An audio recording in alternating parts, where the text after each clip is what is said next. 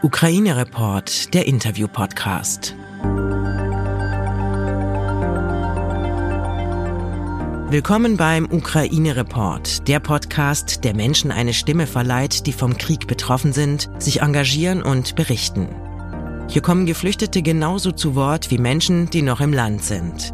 Helfende erzählen aus erster Hand, genauso wie Journalistinnen und Angehörige in Deutschland und Europa. Die Menschen beschreiben aus ihrer Perspektive Erfahrungen, die sie selbst erlebt haben. Es sind ihre Geschichten, die wir hier teilen wollen. Triggerwarnung. Die Erlebnisse, die hier geschildert werden, berichten von dem unfassbaren und realen Leid, das ein Krieg verursacht. Gib auf dich acht und höre diesen Podcast nur, wenn du dich dazu in der Lage fühlst. Hallo, ich bin Suse Pruha, ich bin Journalistin in Berlin fürs Radio und Fernsehen und ich bin jetzt am Gendarmenmarkt und sitze mit Artyom hier auf den Stufen vorm Konzerthaus. Hallo. Hallo Suse, grüß dich. Ich habe dich kennengelernt am Hauptbahnhof wenige Tage nach Ausbruch des Krieges. Da standst du bei der sogenannten Bettenbörse mit einem Schild und hattest draufstehen, glaube ich, dass du Platz hast für zwei Personen und ein Haustier. Und dann habe ich dich gefragt, ähm, aha, wie wohnst du denn? Hast du gesagt, ich wohne in einer Einzimmerwohnung und da habe ich schon einen Obdachlosen aufgenommen. Und da habe ich gedacht, Wahnsinn, was ist das eigentlich für ein Typ? Ähm, du hast dann nicht nur an diesem Abend, glaube ich, eine Frau aufgenommen, sondern das ging dann immer weiter. Erzähl mal ein bisschen von deinem Engagement. Ja, genau. Ähm, an dem Tag habe ich die Lena, das war die erste, die ich so kennengelernt habe von den Flüchtlingen, die habe ich aufgenommen bei mir. Äh, die hat sich auch super, super wohl gefühlt. Ähm, einer der, der Volonteure, also der freiwilligen Helfer, ist nochmal mitgekommen, weil es ja gewisse ähm, Situationen gab mit Sicherheitsbedenken und so. Und ähm, ja, die habe ich zu mir mitgenommen und die hat sich wohlgefühlt und dann kam eins zum anderen. Also die Lena kennt auch noch andere Leute. Ich engagiere mich selber ähm, in der Freiwilligenhilfe. Wir in der Raststätte Avus habe ich gearbeitet zum Beispiel und am Hauptbahnhof viel mitgeholfen und dadurch sind viele Kontakte entstanden. Und so habe ich peu à peu ähm, nicht nur einem Kumpel geholfen, bei mir zu übernachten, der seine Wohnung verloren hat. Der hat inzwischen jetzt wieder eine, glücklicherweise. Sondern ähm, genau, habe die Lena aufgenommen. Dann kamen zwei ihrer Freunde, mit denen sie über Jahre schon befreundet ist, auch ähm, nach Berlin. Die habe ich auch zu mir aufgenommen. Und ja, das ging dann so weiter, bis wir äh, zu sechs dann bei mir in der Wohnung waren. Und ja, dann begann ich langsam die Leute zu registrieren und habe denen geholfen, ähm, verschiedene Schritte zu durchlaufen, die man halt hier durch, durchlaufen muss, ja. Genau. Und ich habe damals äh, auch gesagt, in einer Einraumwohnung, wie willst du denn so viele Leute unterbringen? Und du meintest so, ja, in der Ukraine leben wir eh so, dass wir alle auf engerem Raum irgendwie unterwegs sind. Und da war dann rauszuhören, dass du quasi auch ukrainische Wurzeln hast. Genau, ich komme aus Odessa ursprünglich. Meine Mama ist mit mir hierher gekommen ähm, im Juli 95. Und ja, wir haben quasi diesen Werdegang auch irgendwie so mitgemacht, durchgemacht. Und ich fühle mich natürlich dadurch, dass ich aus der Ukraine komme, damit auch sehr verbunden nochmal stärker wahrscheinlich als andere, die nicht aus der Ukraine kommen. Ähm, ja, und mit der Einzimmerwohnung das funktioniert, weil ähm, ich habe mir ein Podest gebaut und mir sehr viel Platz und Raum geschaffen. Ähm, das ist natürlich keine Dauerlösung. Deshalb ähm, habe ich mich auch engagiert, diesen Menschen auch eine, ein Haus zu besorgen, inzwischen in Köpenick, wo die alle zusammen äh, wohnen, weil die kennen sich alle, die brauchen den, den Zusammenhalt die brauchen äh, sich, die, müssen, die brauchen diese Unterstützung gegenseitig in diesen schweren Zeiten. Und ähm, dann hast du dich aber jetzt auch noch viel, viel mehr engagiert. Also quasi, was, was hast du da an der ABUS gemacht? Hast du noch anderen Leuten auch geholfen? Was hast du in den letzten Wochen so erlebt? Ja, an der AWUS, ähm, da haben wir eine Spendenbasis quasi. Also wir ähm, äh, das ist, äh, ja, wie soll ich es erklären? Und es war, da stehen ganz viele große LKWs, 40 Tonner. Das ist so ein ja, Autobahnrastplatz, ein muss man dazu sagen. Genau. genau, richtig. Und ähm, es gibt einen Spediteur, einen Ukrainer, der seine, seine großen LKW, seine Fahrer zur Verfügung gestellt hat. Wir haben einen riesen Aufruf über Instagram gemacht mit ein paar Bloggerinnen, die auch äh, relativ eine gute Reichweite haben. Und dadurch haben wir super viele Spenden gesammelt. Wir haben ein mega großes Team auf die Beine gestellt. Und ähm, ja, haben dort vor Ort äh, Spenden angenommen, Spenden vorsortiert, eingepackt Äh, wir haben die beschriftet und äh, sobald ein LKW voll war, äh, das ging relativ schnell, gingen diese Transporter oder LKWs auch direkt in die Ukraine. Ähm, nach Lvov erstmal, wurden dann weiterverteilt auf kleinere Busse und gingen dann direkt in die Kriegsgebiete. Also das ist unter anderem das, was ich noch gemacht habe. Und ansonsten habe ich sehr vielen Frauen und Kindern ähm, durch Empfehlungen, ich wurde empfohlen, ich habe sehr vielen Frauen und Kindern in Hamburg und in Dresden und in Berlin geholfen, Unterkünfte zu finden bei sehr, sehr guten deutschen Familien äh, die die auch wirklich äh, tatkräftig unterstützen bei allen Ämtergängen und ähm, ja, bei allem, was so ansteht. Und darüber bin ich sehr, sehr froh tatsächlich. Du wurdest quasi weiterempfohlen, weil du auch immer wieder zum Hauptbahnhof gegangen bist und da Leute kennengelernt hast oder wie, wie kam das? Ja, genau. Ich war immer wieder am Hauptbahnhof. Ich habe über die AWOS auch Leute kennengelernt und ich habe selber in größeren Gruppen über Telegram Post, äh, regelmäßige Postings gesetzt und darüber haben mich Leute auch gefunden die einfach nicht wussten, wohin. Die haben mir geschrieben, ja, wir sind jetzt gerade auf dem Weg zur Grenze. Ähm, wir haben deinen Post gesehen, kannst du helfen, kannst du uns was empfehlen? Deutschland, Polen, wo können wir hin? Was gibt's für Möglichkeiten? Hilf uns bitte. Und ja, ich habe der einen Familie, der anderen, der zweiten, der dritten, der vierten geholfen. Und die haben mich dann natürlich, als sie gut angekommen sind, gut angenommen worden sind, auch wieder weiterempfohlen. Und ja, da kam der Stein ins Rollen. Und inzwischen sind das über 150 Leute, die ich hier vermittelt habe und denen ich geholfen habe, ja. Wow, du hast noch mitgezählt. Ja, etwa.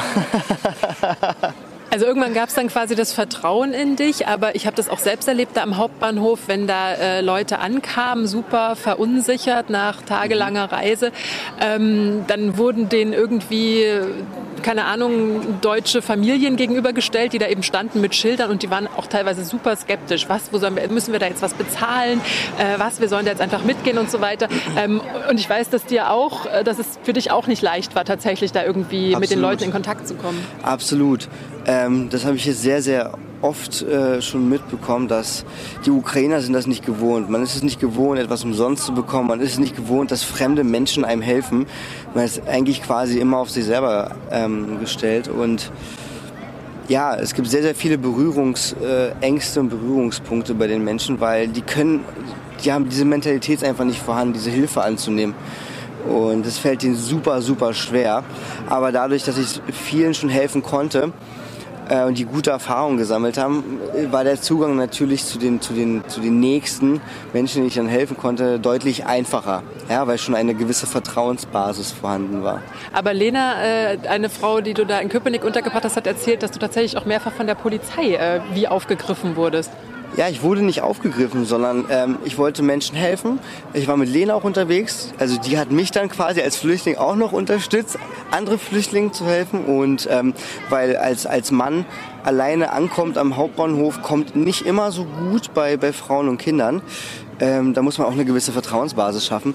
Und die einen oder anderen wollten dann äh, eine Bestätigung von der Polizei und ähm, eine Kopie vom oder ein, ein, Foto von meinem Ausweis haben, um mich zu legitimieren.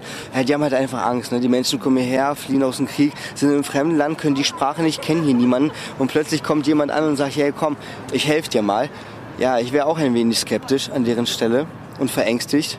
Aber wie meinst du eine Bestätigung von der Polizei? Ja, im Sinne, im Sinne von, ähm, die haben die Polizisten gefragt, ob ich wirklich ein freiwilliger Helfer bin. Und ähm, genau, und wollten einfach nur eine Bestätigung haben vor Ort und wollten eigentlich für sich selber sehen, traut der Junge sich jetzt mitzukommen? und vor der Polizei sich sozusagen zu legitimieren oder sagt ihr jetzt, nee, okay, dann ah. lasse ich es lieber. Darum geht es in okay. der Regel. Oh, wow. Und dann hast du quasi der Polizei deinen Ausweis gezeigt und haben die was haben die dann gesagt? Ja, die haben dann, äh, es gab dann auch Übersetzer vor Ort und ähm, die Polizei hat dann gesagt, ja, wir können natürlich nicht für jeden die Hand ins Feuer legen. Es ist schon so ein bisschen auf eigenes Risiko. Aber der junge Mann ist inzwischen hier. Äh, der weist sich aus. Der hat keine Angst. Also große Bedenken haben wir nicht wirklich. Wenn Sie Bedenken haben, lassen Sie es bitte sein. Okay, ja, ja macht Sinn. Ne? Ähm, Ich, ich nehme dich als einen wahnsinnig energetischen Menschen wahr, der, bei dem jetzt auch die ganze Zeit das Telefon klingelt. Du bist echt schwer zu erreichen, weil klar, wenn du irgendwie mit 150 äh, Geflüchteten da die ganze Zeit auch noch weiter in Kontakt bist, äh, hast auch erzählt, dass du schon Schulplätze für die Kinder gefunden hast. Ja, total. Das war jetzt echt der größte Erfolg diese Woche. Wir haben ähm, die ersten Registrierungen in den Schulen gemacht. Der erste ist heute in die Schule gegangen, also die ersten zwei sind heute in die Schule gegangen, tatsächlich zwischen 10 und 13 Uhr. Ähm, noch nicht in die Willkommensklassen, weil die erst später beginnen, aber schon mal so als Gastschüler. Und es war natürlich die größte Freude, dass die Kinder jetzt wieder in den Alltag kommen. Es tut ja irgendwie gut, was tun zu können, ne, wenn man da so nach vorne geht. Kannst du vielleicht trotzdem noch mal erzählen, wie du den Kriegsausbruch erlebt hast und was für Kontakte du quasi auch noch in die Ukraine hast? Ja, das, ähm, das war eines Morgen oder eines Nachts hat durch meine Mutter angerufen. Und, äh, die lebt noch in Odessa? Nee, die lebt hier in Berlin ah, mit ja. mir. Die ist ja mit mir 95 hergekommen. Und die war völlig schockiert und sagt, bei uns ist Krieg ausgebrochen. Sie weiß nicht, sie weiß nicht was sie tun soll. Ähm, wir sollten eigentlich vier Tage nach Beginn des Krieges hatten wir Flugtickets gebucht, Mama und sollten in die Ukraine fliegen und Oma besuchen. Das war, das wäre das erste Mal seit acht Jahren, dass wir zusammen mal wegfliegen können, weil ich noch eine deutsche Ziehoma hatte, die jetzt verstorben ist kürzlich und wir haben uns das immer geteilt dann. Ja, na, ich erfahren, dass Krieg ausgebrochen ist und wir waren jetzt alle erstmal im Schockzustand. Wir wussten gar nicht, äh, wie wir darauf reagieren sollen. Und ähm, ja, das Erste, was wir natürlich versucht haben, sofort, ist Oma zu überzeugen, ähm, irgendwie zu fliehen ja, von da drüben, sie zu hierher zu holen. Aber Oma wollte erstmal eine ganze Weile lang nicht. Ja, und inzwischen haben wir sie in Berlin seit einer Woche und ich bin da sehr, sehr froh drüber, weil ja, ich habe echt Angst, weil ich weiß, dass die auch in Odessa, also meiner Heimatstadt, früher oder später vermutlich einmarschieren werden. Und es gibt keine Garantien, ob und wer verschont bleibt oder nicht. Ja. Und gerade die alten Leute sind ja sehr überzeugt, irgendwie bleiben zu wollen, zu sagen, wo soll ich jetzt noch hin? Ich bleibe hier und eure Oma habt ihr jetzt herholen können. Wie, wie geht's der hier und, und was war das für, ein, für eine Flucht für sie? Wie habt ihr das organisiert? Also meiner Oma geht es inzwischen relativ gut. Sie akklimatisiert sich im Moment noch, weil diese, der, der Wetterumschwung von, von, von 10 auf 15 Grad, also so Temperaturumschwung, ist für sie im Moment noch sehr schwer. Aber inzwischen fühlt sie sich ganz wohl. Sie ist froh, bei uns zu sein oder mit uns zusammen zu sein. Ja, die Erfahrung, also die, es war so, meine Oma musste, als der erste Alarm losging in meiner Stadt, musste sie eine Nacht in den Bunker. Und als sie am nächsten Tag rauskam, habe ich sie morgens angerufen und sie hat fürchterlich geweint und sich an 45 erinnert, da war sie sechs. Da sind sie in den Bunker geflohen und ähm, das war so ein schrecklicher Moment. Sie hat gesagt, ich gehe nie wieder in diesen Bunker runter, weil sie das einfach äh, moralisch oder mental nicht, nicht aushält. Ja. Und das war wahrscheinlich auch einer der Beweggründe. Und weil sie verstanden hat, dass, dass dieser Krieg, weil alle dachten, dass dieser Krieg, das wird eine kurze Nummer. Alle dachten, gut, eine Woche vielleicht oder zwei, dann ist das Ding vorbei. Aber als dann zehn Tage vorbei sind und meine Oma gemerkt hat, okay, es wird immer und immer schlimmer äh, und es wird wahrscheinlich eine längere Geschichte werden, ähm, haben wir sie mit Engelszungen, alle, meine Mama, also ihr, mein, mein, mein Onkel, ihr Bruder, alle haben sie mit Engelszungen überreden können. Und wir haben für sie eine Flucht organisiert im Sinne von, sie ist 82 Jahre alt. Und sie kann natürlich nicht alleine in irgendeinem Zug, von Zug zu Zug und Bus zu Bus. Wir haben einen Fahrer organisiert, der sie über Moldawien zu unseren Bekannten bringt, dass sie da übernachten kann.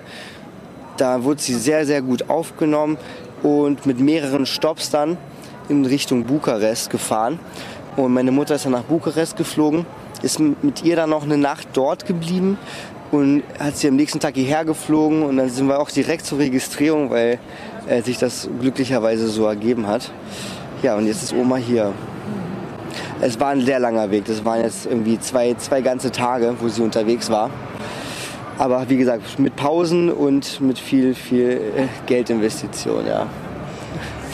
Und hast du noch äh, andere Kontakte wahrscheinlich äh, in die Ukraine zu Freunden, Verwandten oder so? Wie ergeht es denen gerade? Ja, ich habe in meiner Heimatstadt natürlich noch Tanten und Cousinen und Onkels drüben, die nicht weg möchten. Die fühlen sich relativ sicher. Die haben ihre Keller, die haben ihre Bunker. Ja, wie geht's denen? Geht's natürlich nicht gut. Aber die helfen im Moment. Dadurch, dass bei uns äh, noch kein Kriegszustand ist, nehmen wir selbst Flüchtlinge auf aus der Ukraine, also innerhalb der Ukraine, Ukrainer. Und äh, ja, die versuchen natürlich auch alles Mögliche zu tun, um vor Ort äh, zu helfen. Ja? Ob es als freiwillige Helfer oder ähm, einfach nur Menschen, die Flüchtlinge aufnehmen. Ja, jeder tut irgendwie, irgendwie was er kann ja? und gibt sein Bestes. Du hast gemeint, irgendwie so, äh, ihr habt Transporte organisiert, ähm, erstmal nach Lviv und dann von dort aus mit kleineren äh, Autos in die Kriegsgebiete. Also ist da ein Durchkommen? Hast du dann, dann auch Nachricht bekommen, dass das irgendwie angekommen ist und welche Orte sind das? Ja, in der Tat. Ähm, es ging viel Richtung Kiew runter, es ging viel Richtung Kharkov runter und wir haben tatsächlich von den Fahrern und den Empfängern vor Ort auch äh, Fotos und Videos bekommen, dass die Sachen angekommen sind. Also tatsächliche Nachweise. Es war uns auch super wichtig, dass es auch ähm, in die richtigen Hände gelangt. Und ja, das ist alles tatsächlich auch bei Instagram gepostet worden. Ja, genau. Ähm, also so die Stadt, also Mariupol ist ja irgendwie so, finde ich im Moment so das Symbol für wie vernichtend dieser Krieg irgendwie vonstatten geht. Äh, hast du da irgendwie auch Kontakte hin oder irgendwas mitbekommen? Ich komme mir so ein bisschen vor, als wäre die Stadt so komplett verloren gegeben, aber es gibt ja da auch richtig viele Menschen noch. Ich habe nach Mariupol leider gar keine Kontakte. Aber ich weiß, dass Mariupol und Tschernihiv die am meisten betroffensten Städte sind von allen. Und ähm, mir tut es einfach super leid, dass, da keine, dass es keine grünen Korridore gibt, weil es gibt so viele Menschen, die in einer absolut katastrophalen humanitären äh, Notsituation sich befinden. Es, es, gibt ein paar Supermärkte teilweise, aber es gibt halt nichts zu kaufen und wenn, dann unbezahlbar im Moment. Und es muss unbedingt was passieren. Wir versuchen, wir haben tatsächlich jetzt auch einen Transport nach Tschernihiv organisiert. Mehr illegal als legal, weil ähm, es ist ein Kriegsgebiet, es gibt keinen grünen Korridor. Und wir haben zumindest ein LKW äh, rüberbekommen, also zumindest bis an die Grenze dieses Kriegsgebietes. Und dann haben äh, sehr, drei sehr tapfere Männer, die auch sehr viele Kinder jeden Tag aus diesem Kriegsgebiet rausfahren, auf eigene Faust durch Schleichwege. Die haben dann ähm, auf eigene Faust auch diesen Transporter mit übernommen und ähm, einen Teil der Menschen dort vor Ort in den Bunkern versorgen können. Also sobald da eine Front verläuft oder äh, also das wird irgendwie so festgesteckt, das weiß ich alles, sowas weiß ich alles gar nicht. Ähm, da darf man da nicht mehr rein und darf nicht versuchen, also ohne grünen Korridor darf man nicht versuchen, da jemanden rauszuholen oder man darf nicht versuchen, rauszukommen. Nein, weil das viel zu gefährlich ist, weil man nicht weiß, wo Bombeneinschläge stattfinden. Und die, die, sind ja, die werden ja auch teilweise blind einfach nur beschossen. Äh, es wäre viel zu gefährlich ohne einen grünen Korridor. Ähm, irgendwie Menschen rein oder raus äh, zu transportieren oder äh, Hilfsgüter oder sonstiges. Deshalb äh, ist es sehr lobenswert, dass diese, diese, diese Menschen vor Ort, äh, diese wenigen, ähm, so viele Kinder tagtäglich, es sind um die 600 Kinder tagtäglich, ähm, aus diesen Kriegsgebieten rausholen. Ja. Aber wie ist das möglich, wenn es eigentlich so nur mit kleinen Autos oder nur über Schleichwege 600 Kinder am Tag? Ja, tatsächlich. Es sind drei Männer, die mit drei Bussen jeden Tag unterwegs sind. Und äh, die machen das von früh bis abend. Die schlafen drei Stunden am Tag. Ähm, die hören alle Stationen ab. Die haben Kontakt auch zu den ganzen Flugradaren. Also die checken wirklich die ganzen Routen sorgfältig, äh, die sie dann wählen. Ohne grünen Korridor. Und Kinder alleine oder mit ihren Eltern oder mit ihren Müttern? Nein, Kinder ohne ihre Eltern, tatsächlich. Die Kinder werden dann in gute Hände übergeben äh, an gewisse Hilfsorganisationen. Die haben auch alle Ausweise, alles mit bei. In der Ukraine? In der Ukraine, richtig, richtig. Die bleiben dann da auf jeden Fall genau. aus dem Kriegsgebiet die, wieder raus. Genau, und wenn es die Möglichkeit gibt, die Eltern über grüne Korridore, was es im Moment noch nicht mhm. möglich ist, rauszuholen, dann werden die auch den Kindern zugeführt. Mhm. Ja? Also zusammengeführt mit den Kindern, genau. Ähm, du meintest, ja, eine halbe Stunde hast du Zeit und eine halbe Stunde kannst du dein Handy mal ausmachen, aber eigentlich willst du die ganze Zeit erreichbar sein, weil was steht jetzt gerade bei dir an? Was sind deine Pläne für die nächsten Tage? Was gibt es zu tun? Ja, es gibt einiges an Plänen. Also ich habe ähm, tatsächlich äh, heute noch eine Frau, die ankommt aus, aus dem Kriegsgebiet mit, ihrer, mit ihrem Sohn. Ähm, die möchte ich gerne unterbringen. Ich habe da gestern noch mal ein neues Objekt zur Verfügung gestellt bekommen von einem Eigentümer. Und ich erwarte jetzt noch eine Gruppe von zwei Frauen, zwei weiteren Kindern, die, mit denen muss ich in Kontakt bleiben, äh, weil die Abmachung ist, die informieren mich, wenn sie auf dem Weg zur Grenze sind, wenn sie äh, in der Schlange zur Grenze stehen, zur Überprüfung der Pässe, wenn sie die, ähm, die Grenze passiert haben und so weiter. Also wir sind dauerhaft in Kontakt, damit ich auch immer planen kann, okay, wie lange brauchen die noch ungefähr und ich muss erreichbar sein, weil die brauchen hin und wieder mal Infos und Auskünfte und da möchte ich halt ja, so viel wie möglich erreichbar sein für die Menschen. Und morgen gehst du in den Zoo? Morgen, ja, ist ein wunderbarer Tag, weil da gehe ich mit den Kids, die ich betreue, und ich habe gerade noch mit ähm, einem Kollegen gesprochen, mit dem der auch freiwilliger Helfer ist. Der möchte noch ein paar Waisenkinder äh, mit in unsere äh, Wandertagsgruppe aufnehmen, äh, mit denen wir morgen in den Tierpark gehen und uns einen wunder, wunder, wundervollen Tag machen. Die Kids brauchen das dringend. Ja. ja. Ähm, Nochmal ganz kurz zurück zu dir bist jetzt 24 Stunden gefühlt äh, Ehrenamtlicher. Ähm, warum hast du so viel Zeit? Also wie kannst du das überhaupt machen? Was macht dein Job? Was, was ist da los? Ja, ich habe das Privileg, im Moment nicht arbeiten gehen zu müssen. Ähm, ich habe ein Projekt geplant gehabt, das kann ich im Moment nicht durchziehen, äh, Covid-bedingt. Und äh, ich möchte meine, meine Zeit einfach sinnvoll nutzen. Und ich konnte halt auch einfach, vor allem zu, zu Beginn des Krieges, ich konnte einfach nicht, nichts tun ich musste was machen und ich wollte was machen und ich bin super motiviert und ich gehe jeden Tag mit einem guten Gewissen schlafen und ähm, ja, das macht mich halt glücklich. Deshalb mache ich das, das alles auch. Ähm, noch ein Wunsch für die Zukunft beziehungsweise irgendwas, wo du das Gefühl hast, das muss noch gesagt werden? Ja, ich wünsche allen Menschen in der Ukraine, in den Kriegsgebieten einfach super viel Kraft und hoffe, dass wir alle bald ja, wieder Frieden finden dass wir alle, dass, dass alle sich wieder vereinen können. Früher oder später und wir das Land gemeinsam wieder aufbauen. Vielen Dank, Artyom, und alles Gute. Vielen Dank, Suse.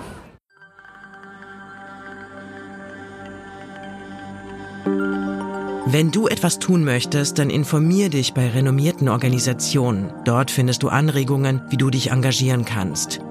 Oder erkundige dich auf offiziellen Seiten deiner Stadt, an welchen Orten gerade Hände gesucht werden. Ukraine Report ist ein Interview-Podcast von Podimo.